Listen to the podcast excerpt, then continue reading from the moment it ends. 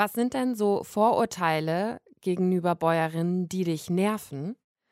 Ach, ja, einerseits, dass Bauern und Bäuerinnen oftmals so als sehr einfältig und dumm abgestempelt werden. Deutschlandfunk Nova. Deep Talk. Mit Rahel Klein. Und mein Gast ist die Biolandwirtin Madeleine Becker.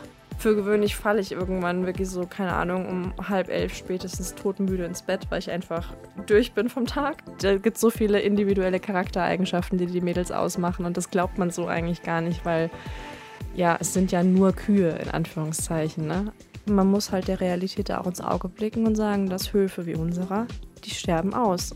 Was bringt dir das und was willst du denn damit? Und jetzt hast du studiert und jetzt gehst du auf den Bauernhof. Du vermisst eigentlich immer das, was du gerade nicht hast. Hühner beobachten ist wie Kino. Ja, und wenn es mich glücklich macht. Deutschlandfunk Nova. Deep Talk. Gibt es so einen Lieblingsmoment oder auch eine Lieblingstätigkeit auf dem Bauernhof, auf den du dich jeden Tag besonders freust?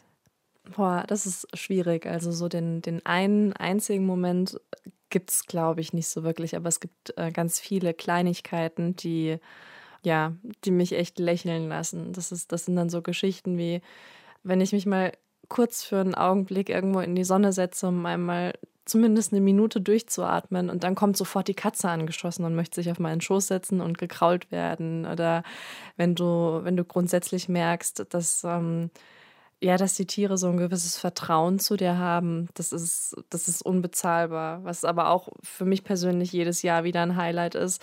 Wir haben ein ganz besonders steiles Stück, wo wir immer Heu ernten müssen und das ist so unfassbar anstrengend und, und, du bist eigentlich wirklich die ganze Zeit nur dabei, durchhalten, durchhalten, durchhalten. Und wenn du dann aber mal deinen Blick vom Boden nach oben richtest und mal geradeaus schaust und dann hast du dieses gesamte Bergpanorama vor dir und da bin ich jedes Mal so ein bisschen ehrfürchtig, weil ich mir denke, okay, wow, du darfst hier arbeiten. Das ist, das ist schon echt krass irgendwie, aber auch unglaublich schön. Es, ist, es sind immer Kleinigkeiten eigentlich, die es schön machen. Ja, es klingt sehr, sehr, also anstrengend, aber auch dann sehr beeindruckend, sehr idyllisch. Tiere, ihr habt ja, genau, Katze hast du schon angesprochen. Ihr habt aber auch einige äh, Kühe und du hast schon auch einfach eine enge Beziehung zu euren Tieren allen, ne? Genau, also wir haben, wir haben mehrere Katzen, wir haben äh, eine ganze Schar Hühner auch und äh, Kaninchen und eben die Kühe. Also das sind Milchkühe. Mhm. Mm, wir haben auch noch Nachzucht quasi, also Jungvieh, so Kälber, jüngeren und mittleren Alters. Und äh, ja, also ich, ich habe schon, hab schon wirklich eine enge Bindung zu den Tieren. Ich kenne jede beim Namen, ich kann sie an der Nasenspitze erkennen. Also ich brauche da nicht die, die Liste mit den Ohrmarkennummern, sondern mhm. das geht auch so. Und ich könnte dir auch echt aus dem Stegreif von jeder Kuh so, ja, eine, eine kleine, lange Beschreibung mal eben raushauen, weil da gibt es so viele individuelle Charaktereigenschaften, die die Mädels ausmachen. Und das glaubt man so eigentlich gar nicht, weil ja, es sind ja nur Kühe in Anführungszeichen, ne? Aber da steckt doch ein bisschen mehr dahinter. Du sagst auch immer die Mädels, ne? Die Mädels, genau. Die Mädels, ja. Ist denn, also ich meine, schöne Tätigkeiten gibt es ja immer wieder, aber nervige ja wahrscheinlich auch. Ich meine, Heu auf einem sehr steilen Hang irgendwie zu ernten klingt sehr anstrengend. Und was sind sonst so nervige Sachen? Stall ausmisten schon oder macht dir das Spaß? Ach, mal so, mal so, ne? Also manchmal, wenn du so den ganzen Tag am Computer gesessen hast und eigentlich dann nicht so wirklich siehst, was du den ganzen Tag gearbeitet hast und dann stehst du im Stall und mistest den Hühnerstall aus und hast nach einer Stunde ein Ergebnis vor dir, mhm. ist halt schon manchmal auch ganz schön, ne? Aber äh, an anderen Tagen ja, zugegeben, hast du halt auch einfach keinen Bock, ne? Genauso, wenn es draußen, ich weiß nicht, in der Früh minus 12 Grad hat und du musst jetzt raus zum Kühe melken und dir friert schon die Hand an der Türklinke von der Milchkammer fest, dann, ja, da hast du keinen Bock. Ja. Das kann man nicht anders sagen, ja. Ja. Madeleine Becker ist Jahrgang 92, kommt eigentlich aus Rheinland-Pfalz und hat dann später in Jena Geschichte, Politik und Kommunikationswissenschaft studiert. Und seit 2019 lebt und arbeitet sie jetzt auf einem kleinen Bauernhof in Mörtschach in Kärnten, Österreich. Und gelandet ist sie da nach einem freiwilligen Praktikum. Das hat sie einen Sommer dort auf dem Hof und dem dazugehörigen Campingplatz gemacht und ist dann immer wieder zurückgekehrt. Ja, und jetzt erstmal für immer, wie sie sagt. Und so heißt auch ihr Buch, also erstmal für immer, dass sie über ihren Wechsel vom Hörsaal in den Kuhstall geschrieben hat. Gibt es denn so einen typischen Alltag auf dem Hof oder kann man das gar nicht so sagen, wie so ein typischer Tag irgendwie aussieht, weil es immer unterschiedlich ist? Ja, da hast du eigentlich schon den Nagel auf den Kopf getroffen. Es ist wirklich immer unterschiedlich. Das Einzige, was wirklich jeden Tag 365 Tage im Jahr gleich bleibt, ist das Melken. Morgens mhm. und abends werden die Kühe gemolken. Alles davor, danach, dazwischen ist jeden Tag anders. Also ich wüsste jetzt ehrlich gesagt nicht, dass wir es irgendwie schon mal hatten, dass sich mal eine Woche der anderen wirklich so komplett geglichen hat. Ja, es mhm. ist äh, immer ein anderes Programm im Winter natürlich als im Sommer. Da haben wir ähm, den Campingplatz hier voll mit Gästen. Wir haben die Heuernte, allem Auf und allem Abtrieb. Im Winter bist du damit beschäftigt, hier den meterhohen Schnee irgendwo wegzuräumen. Dann kommen Kälber auf die Welt. Also es ist wirklich, ähm, ja. Und du, und du weißt am Morgen halt eigentlich nicht immer so wirklich, was dich am Tag erwartet. Das, das kann dich wahnsinnig machen, aber das kann auch ja, wahnsinnig bereichernd sein. Und ist das grundsätzlich was, was du schätzt, weil du auch so Abwechslung brauchst oder wünschst du dir manchmal mehr Routine? Routine nicht, sondern geregelte Arbeitszeiten. Manchmal hm. werden geregelte Arbeitszeiten schon wirklich was ganz Tolles, denke ich mir dann oftmals, wenn man irgendwie dann nachts um drei nochmal in den Kuhstall geht und zu so gucken, okay, kriegt die Kuh jetzt ihr Kälbchen oder wartet mhm. sie noch bis morgen früh? Aber von der Abwechslung her, ich würde es nicht anders wollen. Also ich brauche auch diesen Ausgleich. Ich kann nicht nur am, am Schreibtisch, am Computer sitzen. Ich muss, ich muss dann auch mal meinen Körper spüren, wenn ich ja Heuernte mache oder, mhm. oder einen Kuhstall ausmiste. Es, es braucht beides einfach. Wann stehst du morgens auf? Wann klingelt der Wecker? Na, Kühe melken startet, ja, der klingelt so kurz vor sechs. Also wir fangen meistens so 6.30 Uhr an. Wenn wir es mal ganz schlecht aus dem Bett schaffen, dann auch erst Viertel vor sieben. Aber ähm, für gewöhnlich sollte man die Zeiten eigentlich schon gleich halten, weil die Mädels sind Gewohnheitstiere. Und wenn du da nicht pünktlich bist. ja, ich wollte gerade sagen, also wenn du dann mal eine Viertelstunde später aus dem Bett kommst oder so, machen die dann Radau? Ja, ne, eine Viertelstunde ist noch okay. Ne? Also Aha. Viertelstunde geht noch, aber wenn das dann alles länger dauert, dann ja, ist natürlich dann auch das Futter leer, was du am Abend dann noch äh, hergerichtet hast. Und dann wird sich schon mal beklagt. Meistens erst dann, wenn das Licht angeht und ich im Stall stehe, dann fangen sie alle an, mich anzumuhen, so nach mhm. dem Motto, hättest du mal früher aufstehen können, bitte, ja. ähm, aber für gewöhnlich ist es eigentlich eine sehr, sehr entspannte Bande, die Mädels. Und wann gehst du dann abends ins Bett? Das ist auch unterschiedlich. Also ähm, abends melken wir meistens so ja, um den Dreh um sechs etwa. Mhm. Aber es kommt ja danach dann auch noch ein bisschen was immer, ähm, was noch zu tun ist. Im Sommer haben wir halt wahnsinnig viel Obst und Gemüse. Ähm, ich verarbeite das selbst. Da stehe ich mhm. halt meistens dann abends nach dem Stall noch in der Küche und mache was. Oder ich bin hier mit meiner Selbstständigkeit, ähm, mit dem Schreiben und so noch irgendwie beschäftigt. Also irgendwas ist halt immer. So, und wann ich dann ins Bett gehe, für gewöhnlich falle ich irgendwann wirklich so, keine Ahnung, um halb elf spätestens todmüde ins Bett, weil ich einfach durch bin vom Tag. Ja. Aber das ist eigentlich auch ganz gut, weil du schläfst dann wenigstens vernünftig ein, wenn du morgens früh aufstehen musst. Äh, das passt dann schon ganz gut, ja. Ich wollte gerade sagen, Schlafprobleme hat man nach so einem unfassbar lang anstrengenden, auch körperlicher anstrengenden Tag dann wahrscheinlich eher nicht und schläft so wie ein Stein. Könnte ich mir vorstellen. Richtig, richtig. Du kriegst dann eher manchmal so dieses Mittagstief, wo du dir überlegen musst, okay, machst du jetzt einen kurzen Mittagsschlaf oder ziehst du durch bis abends und ja. Also es klingt auf jeden Fall, es klingt auf der einen Seite idyllisch und schön, es klingt aber auch unglaublich, ja, intensiv, anstrengend früh aufstehen, spät ins Bett. Warum liebst du das trotzdem? Ja, trotzdem oder gerade deshalb ist die Frage, ne? Aha. Ähm, es, ja, ich, ich glaube, was, was halt ähm, mir extrem viel gibt, ist halt einerseits diese Abwechslung, von der wir eben schon gesprochen haben. Und ähm, dann aber auch dieses, dieses ganze Drumherum mit den, mit den Tieren zu arbeiten. Das ist einfach was, ähm, ja, ich weiß nicht, da habe ich von, von klein auf schon irgendwie ein Fable für gehabt und, und habe ehrlich gesagt auch irgendwie öfter mal davon geträumt, so später mal irgendwo meinen kleinen eigenen Hof zu haben mit meinem Gemüsegarten und so und mich so ein bisschen selbst zu versorgen. Ähm, ja, dass das jetzt halt hier solche Dimensionen annimmt und ich jetzt mit meinem Freund halt bei seinen Eltern da auf diesem, für mein Empfinden, sehr großen Hof halt lebe, hätte ich mir halt auch nicht träumen lassen. Aber ja, wie das Leben so spielt, ne? Ja, ich meine, es ist schon ja ein ganz starker Kontrast zu deinem Leben vorher in Jena an der Uni, wo du studiert hast, deinen Master gemacht hast und also komplettes Kontrastprogramm, oder? Das stimmt, weil in Jena konntest du tun und lassen, was du willst und das hat niemand mitbekommen und das hat niemand seine Meinung dazu geäußert. Hm. Also das ist, äh, das ist schon was anderes hier jetzt irgendwie. Aber ähm, manchmal vermisse ich es auch, gebe ich ganz ehrlich zu. Aber ähm, ich denke mir auch, du vermisst eigentlich immer das, was du gerade nicht hast. Also ich glaube, wenn ich jetzt hier nicht mehr leben würde, sondern wieder irgendwo in der Stadt, würde mir wahnsinnig oft das Leben auf dem Hof fehlen. Also ja, ich lasse mich, lass mich von dieser Sehnsucht nicht so beeindrucken. Es ist halt einfach so.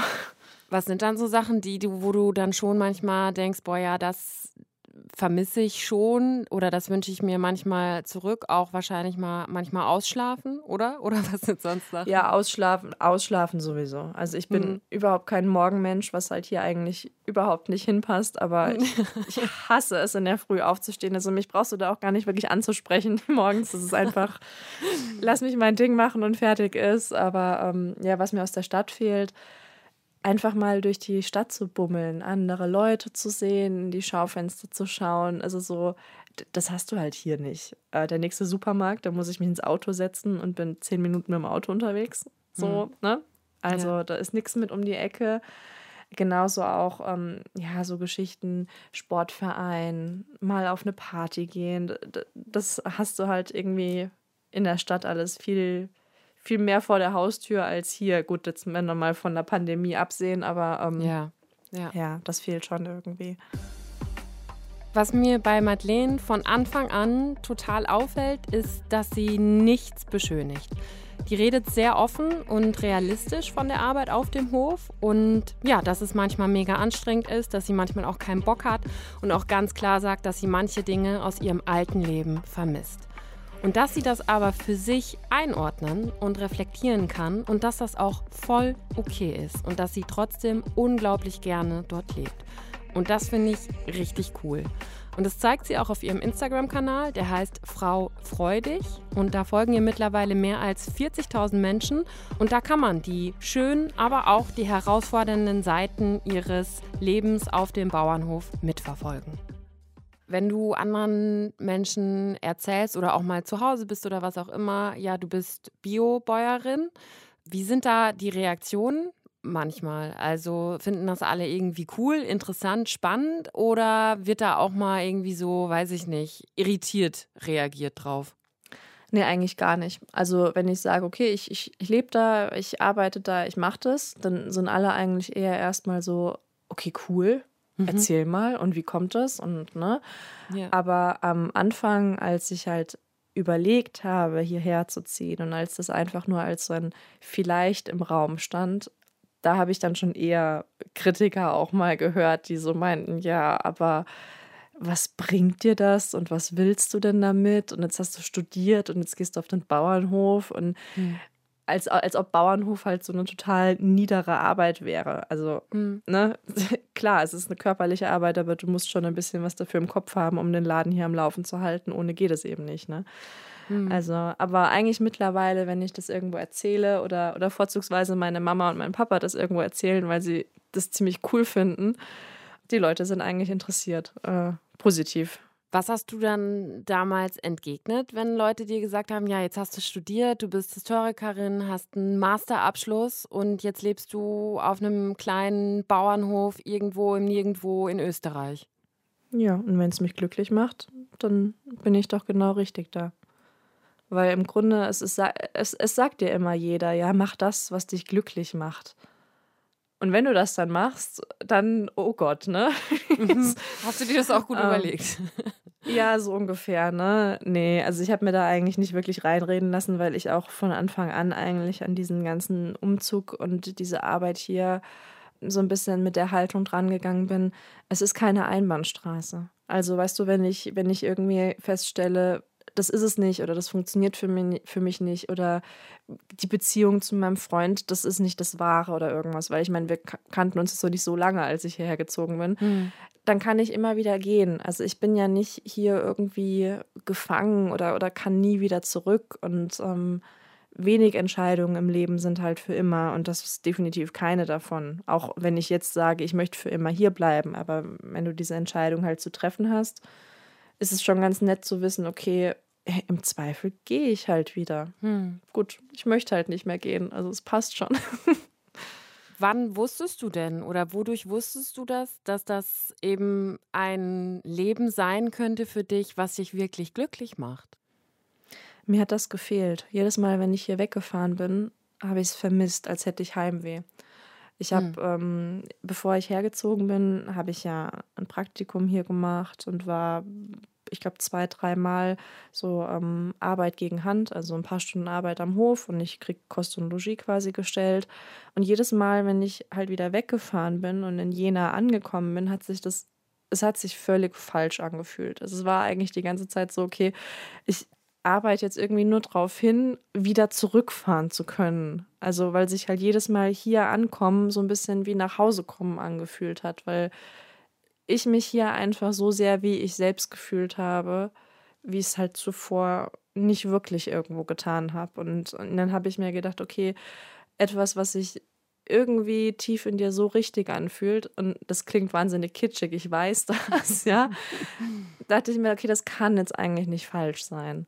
Also finde ich schon total faszinierend, weil ich glaube, dass viele Menschen dieses Gefühl wahrscheinlich irgendwie kennen ähm, oder manchmal hat man das ja, manchmal hat man ja so Sehnsuchtsorte auch, ne, wo man, weiß mhm. ich nicht, im Urlaub ist oder immer wieder in den Urlaub hinfährt, was aber dann irgendwie ja nicht so eine Option ist, das wirklich umzusetzen oder diesem Traum dann nachzugehen, vielleicht weil es auch viel weiter weg ist oder was auch immer, aber dann diesen Schritt zu gehen und ja immer wieder zurückzukehren und dann wirklich diese Entscheidung zu treffen, ja, warum eigentlich nicht erstmal für immer irgendwie, finde ich schon sehr bemerkenswert, muss ich sagen.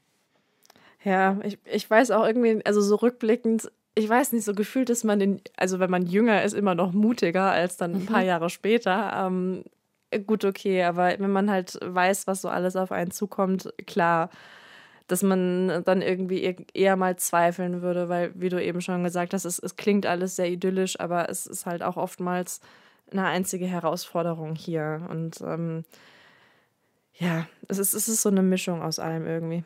Was sind denn so Vorurteile gegenüber Bäuerinnen, die dich nerven? Ach, ja, einerseits, dass Bauern und Bäuerinnen oftmals so als sehr einfältig und dumm abgestempelt werden. Wo ich mir auch denke, okay, hm, zu der Arbeit gehört schon ein bisschen was, das zu machen, aber ähm, ja, was, was ich momentan halt auch ein bisschen schwierig finde, aber das hat halt auch, denke ich, damit zu tun, dass ich viel auf Social Media unterwegs bin, ist, dass ähm, bei vielen im Bereich Tierschutz und Tieraktivismus und Veganismus alle Landwirte und Landwirtinnen halt automatisch Tierquäler sind. Also dass, mhm.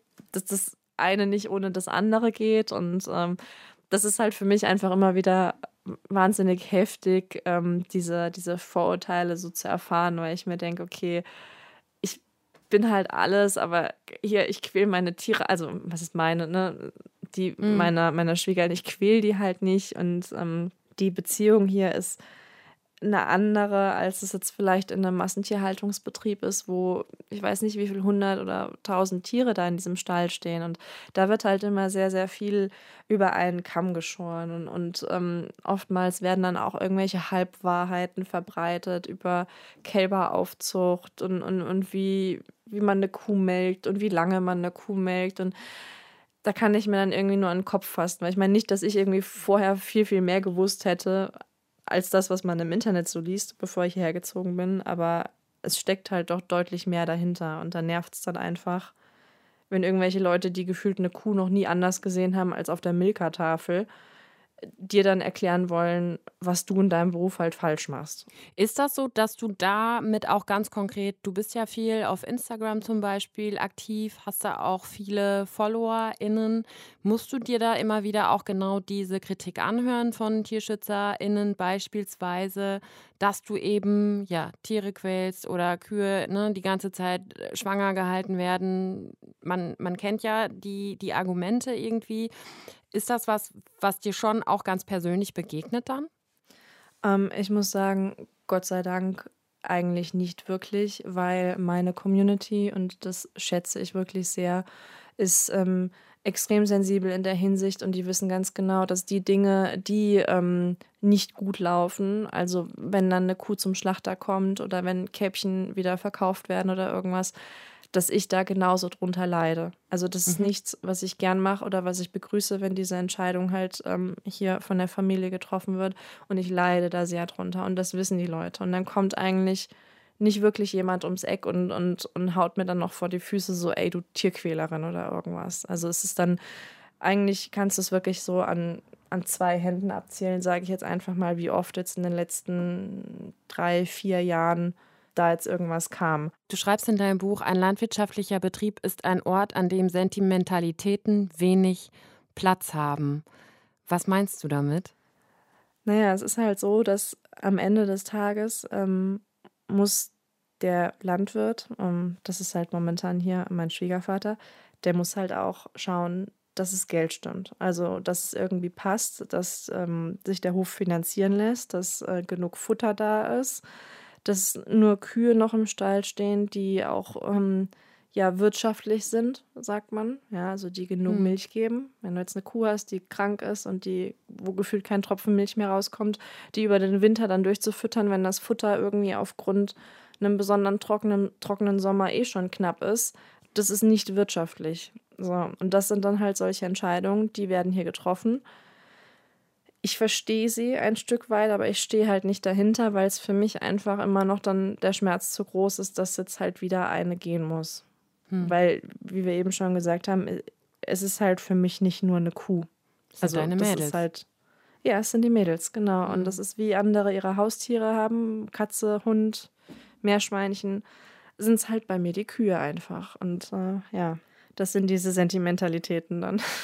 Ja, die du ja ganz offensichtlich auch hast, was, was jetzt für mich total nachvollziehbar ist, aber was natürlich dann auf einem Hof, auf dem man dann ja auch lebt, arbeitet und wo man auch nicht alleinige Entscheidungen natürlich dann treffen kann, das ist ja für dich dann auch immer wieder herausfordernd. Wie regelst du das dann für dich?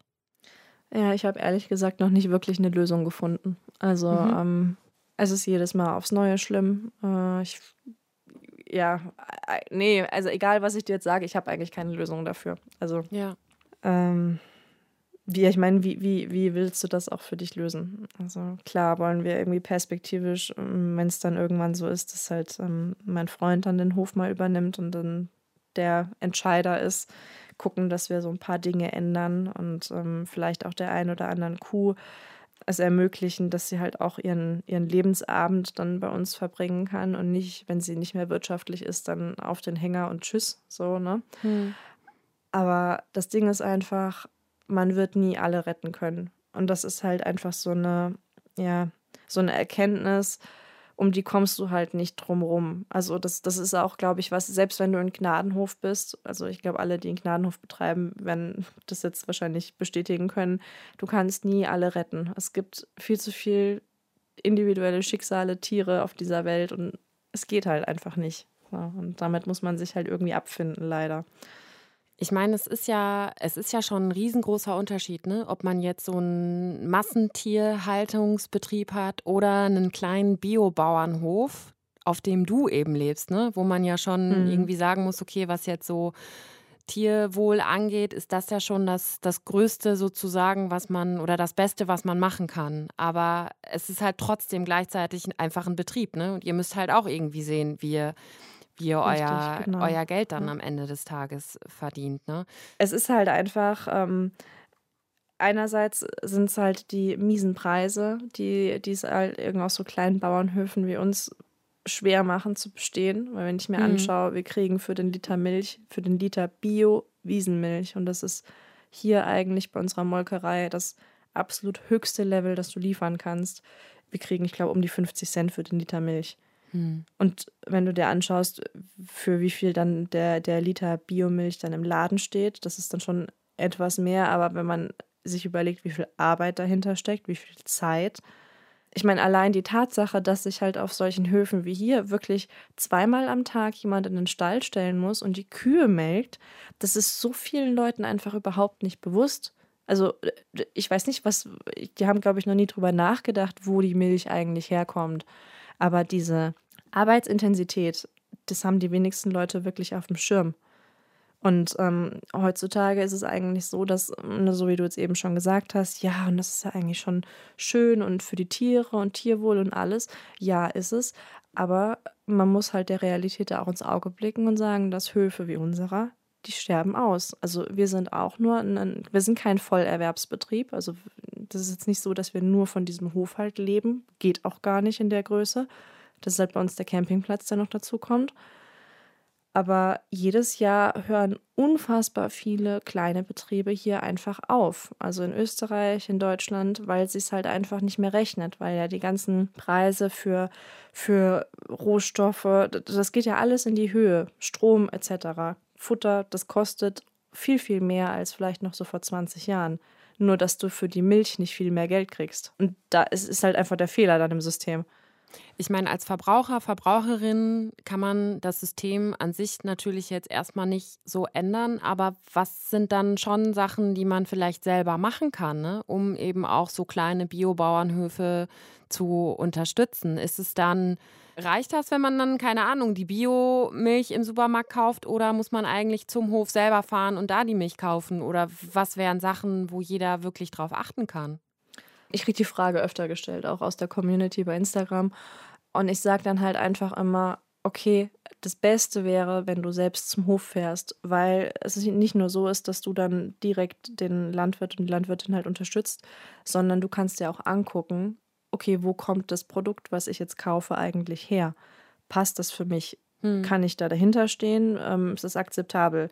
Man kann auch wirklich und ich, ich glaube nicht, dass, dass da wirklich ähm, viele jetzt mir widersprechen würden aus der Branche, aber man kann da vor Ort dann auch mal Fragen stellen und sagen, hör mal, wie oft können die Kühe denn auf die Weide oder irgendwas? Ne? Also ich meine, wenn man da jetzt nicht mit dem erhobenen Zeigefinger hingeht oder irgendwas, da wird einen dann niemand mit Fackeln und Mistgabeln vom Hof jagen. Aber ich denke halt einfach, dass, dass so eine gewisse Kommunikation, so ein Austausch zwischen ähm, Verbraucher und Produzent einfach wahnsinnig wichtig ist, eben weil so viel Halbwissen, so Halbwahrheiten halt kursieren, ja. Und das Beste ist dann wirklich, du fährst auf den Hof, guckst dir an, passt das für dich und kaufst da deine Eier, deine Milch, deine Butter, Käse, was auch immer oder dein Fleisch halt auch. Und im Grunde genommen, klar, wenn du jetzt mitten in Berlin wohnst, ja, oder äh, zentral in München, sagt man dann natürlich schnell, okay, ja, aber da ist ja kein Bauernhof in der Nähe. Aber auch da gibt es, ähm, es gibt so Agrargenossenschaften, wo man relativ nah an, an der ganzen Lieferkette irgendwie an dem Produzenten halt dran ist. Also da muss man halt einfach, ja, sich dann mal auf den Hintern setzen und mal kurz recherchieren und dann findet man eigentlich ganz, ganz sicher was, egal in welcher Großstadt du sitzt. Madeleine, wir machen in unserem Talk immer so eine kleine Spontanitätsübung. Ich habe so ein paar Sätze vorbereitet, die du mal vervollständigen könntest, wenn du Lust hast. Okay. Der erste Satz wäre, eine Sache, die man über Mörtschach in Österreich wissen sollte, ist... Es ist sehr klein und jeder kennt jeden und weiß alles über jeden. Glauben sie zumindest. Wie viele Einwohner hat Mörtschach? Äh, 800 etwa. Bisschen mehr, glaube ich. 800. Und wie viele Bauernhöfe gibt's? Oh Gott, das kann ich dir nicht auswendig sagen. Das weiß ich nicht. Ich glaube, das müsste ich jetzt meine Schwiegermama fragen. Die könnte das ungefähr abschätzen, aber keine Ahnung. aber mehr als einen. ja, na, auf jeden Fall, auf jeden Fall. Mhm. Und dieses, jeder weiß alles über jeden oder glaubt es zumindest, das ist schon auch einfach, muss man sich ja auch dran gewöhnen, ne? Vor allem, wenn man in der Stadt gewohnt hat, finde ich. Ja, voll, voll. Also wirklich, was, was ich halt manchmal so für Halbwahrheit, also womit wir schon wieder bei Halbwahrheiten mhm. wären, da kam letztens meine Schwiegermama nach Hause und, und ging zu meinem Freund und sagte nur so, okay, willst du mir irgendwas erzählen? Und er so, hä, wieso, was denn? Und dann hat sie gesagt, ja, dass ihr eine Freundin einer Bekannten irgendwie vom Bürgermeister, keine Ahnung was, erzählt hat, dass ich schwanger sei. Und, und, und mein Freund und ich standen halt beide nur so da und haben sie so angeguckt und so, hä, was? Nein. also, good to know. good to know, ja. Also, ähm, und ich meine, gut, das ist jetzt noch, es ist irgendwie, man lacht drüber und es ist eher was harmloses, aber es gibt halt mhm. halt auch Dinge, wo du dann irgendwie nicht so drüber lachen würdest, wenn du hörst, was halt manchmal geredet wird. Und ähm, das ist halt Dorf. Also ich würde nicht sagen, dass das jetzt Mörtschach ist, sondern das ist Dorf. Und eine Sache, die man über Hühner wissen sollte. Mhm. Okay, das ist auf eine Sache zu reduzieren. Hühner beobachten ist wie Kino. Es ist wirklich so. Also wenn du auf dem Hof sitzt und die Hühner beobachtest, du lernst nie aus, weil du ständig irgendwas Neues entdeckst, was die Mädels so treiben. Und ähm, es, ist, es ist wahnsinnig spannend, auch der Hahn dabei. Ähm, das muss, muss man mal machen, irgendwie, wenn man die Gelegenheit dazu hat.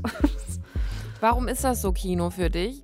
Eine Sache zum Beispiel, die man Hahn und Henne nicht so sehr zutraut, ist, ähm, der Hahn bescheißt seine Hennen manchmal. Der tut dann so, als hätte er irgendwo was zu fressen gefunden. Und der Hahn, musst du wissen, ist ein sehr selbstloser Kerl eigentlich. Der lässt dann das Futter lieber den Mädels übrig, weil die müssen mhm. ja was leisten, ihre Eier, ne? Mhm. Und dann ruft er diese Hennen mit einem ganz bestimmten Ruf, den er auch nur dann bringt. Und dann kommen die Hennen. Und dann manchmal tut er halt nur so, als hätte er was gefunden und besteigt die Mädels dann einfach. So, mhm. weil sie jetzt halt dann gerade da sind. Weil normal normalerweise, um sie zu besteigen, muss man dann irgendwie, muss der Hahn dann erstmal so, so ein Tänzchen um die Hände rum aufführen, gurren und gackern und sich halt ein bisschen bemühen. Und manchmal hat er halt einfach keinen Bock drauf auf dieses Vorspiel. Und dann tut er halt so, als hätte er was zu fressen gefunden, ja. Und, und das sind halt so, so Dinge irgendwie, wo du dann da sitzt und dir denkst, okay, wow, was, was ist mit diesen Tieren los, bitte? Okay, jetzt reden wir, jetzt reden wir über Hühnersex. Das war jetzt eigentlich auch so nicht geplant, aber ja. Das ist auch gut. Das ist auch der Alltag auf dem Bauernhof. Ich finde, das gibt eine sehr gute, realistische Einschätzung. ich habe noch eine Frage äh, oder einen Satz. Kabelbinder auf dem Bauernhof sind. oh Gott. ähm, essentiell eindeutig essentiell. Die Lösung für nahezu jedes Problem. das habe ich in deinem Buch gelesen. dass ohne Kabelbinder geht eigentlich gar nichts, oder? Nee, also ähm, das nächste Buch handelt dann, glaube ich, nur über die Nutzung von Kabelbindern auf unserem Hof. Da kriege ich bestimmt auch 280 Seiten voll. ja, das glaube ich auf jeden Fall auch. Also egal, was mal kaputt ist oder so, das wird mit einem Kabelbinder erstmal geregelt, ne? Ja, man, man, man kann es mit einem Kabelbinder regeln, das auf jeden Fall. Also das ist äh, in allen Farben, Formen und Größen, Kabelbinder regeln das. Aber ist das dann sowas wie eine Übergangslösung oder bleibt das dann so? Oder ist es eigentlich als Übergangslösung gedacht, bleibt dann aber, weil man halt so denkt, ja, passt ja. Ja, ich würde sagen, so beides. Ich meine, gut, äh, manchmal löst man die Dinge auch halt nicht mit einem Kabelbinder, wenn es dann einfach ist, sie richtig zu lösen. Aber ähm, ja, wenn es der Kabelbinder richtet, äh, warum sich dann irgendwie groß noch um andere Ersatzteile bemühen, ne? Äh, ist, ja, think simple, ne? Und wenn ihr auch sagt, ich würde meine Milch oder den Käse lieber beim Bauernhof direkt kaufen, dann könnt ihr zum Beispiel unter meinbauernhof.de euren Wohnort eingeben und dann werden euch auf einer Karte Standorte mit Märkten oder auch Hofläden angezeigt. Und unter milchtankstellen.com findet ihr außerdem ein Verzeichnis, wo ihr die Milch direkt frisch vom Hof euch abfüllen lassen könnt, an einem Automaten, also an so einer Milchtankstelle. Die gibt es an ganz vielen Orten in Deutschland oder auch in Österreich. Also das noch als kleiner Service-Tipp. Was glaubst du, warum dir so viele Menschen auf Instagram folgen und sich auch für dein Leben auf dem Bauernhof interessieren? Also das ist ja schon, da hast du ja schon irgendwie einen Nerv getroffen, würde ich mal sagen. Ja, ich glaube, es ist diese, die Ehrlichkeit, ähm, die ich da an den Tag lege, weil ähm, ich erzähle halt nicht nur, wenn es schön ist oder wenn es gut läuft, sondern ich erzähle halt auch, wenn, wenn ich am Boden bin oder wenn hier irgendwas Schlimmes passiert ist oder, also, weißt du, es ist halt so diese Mischung, weil ähm, ich denke, jeder weiß halt, dass das Leben, egal was für eins du führst, nicht immer nur Sonnenschein ist, sondern da gibt es halt eben auch andere Tage. Und äh, der Fluch von Social Media ist halt, dass viele ähm, so in diese Falle reintappen, dass sie immer nur das Schöne halt zeigen. Immer nur das, was halt irgendwie perfekt ist, was Instagrammable ist. Ähm, Und ich glaube, das wollen die Leute heute eigentlich gar nicht mehr sehen, sondern ihnen geht es halt darum, das echte Leben irgendwo mitzunehmen. Und ähm, das versuche ich halt so gut es geht äh, mit meiner Community zu teilen. Und ich glaube, es kommt soweit auch ganz gut an. Es ist eigentlich so ein bisschen eine Achterbahnfahrt hier immer. Anders kann man es, glaube ich, nicht ausdrücken. Sagt Madeleine Becker im Deep Talk auf Deutschlandfunk Nova. Ja, vielen, vielen Dank für deine Zeit, Madeleine. Gerne. Das war der Deep Talk für diese Woche. Passt gut auf euch auf, egal wo ihr seid. Bis ganz bald, Rahel Klein. Bis raus. Ciao. Deutschlandfunk Nova. Deep Talk. Jeden Mittwoch neu. Auf deutschlandfunknova.de und überall, wo es Podcasts gibt. Deine Podcasts.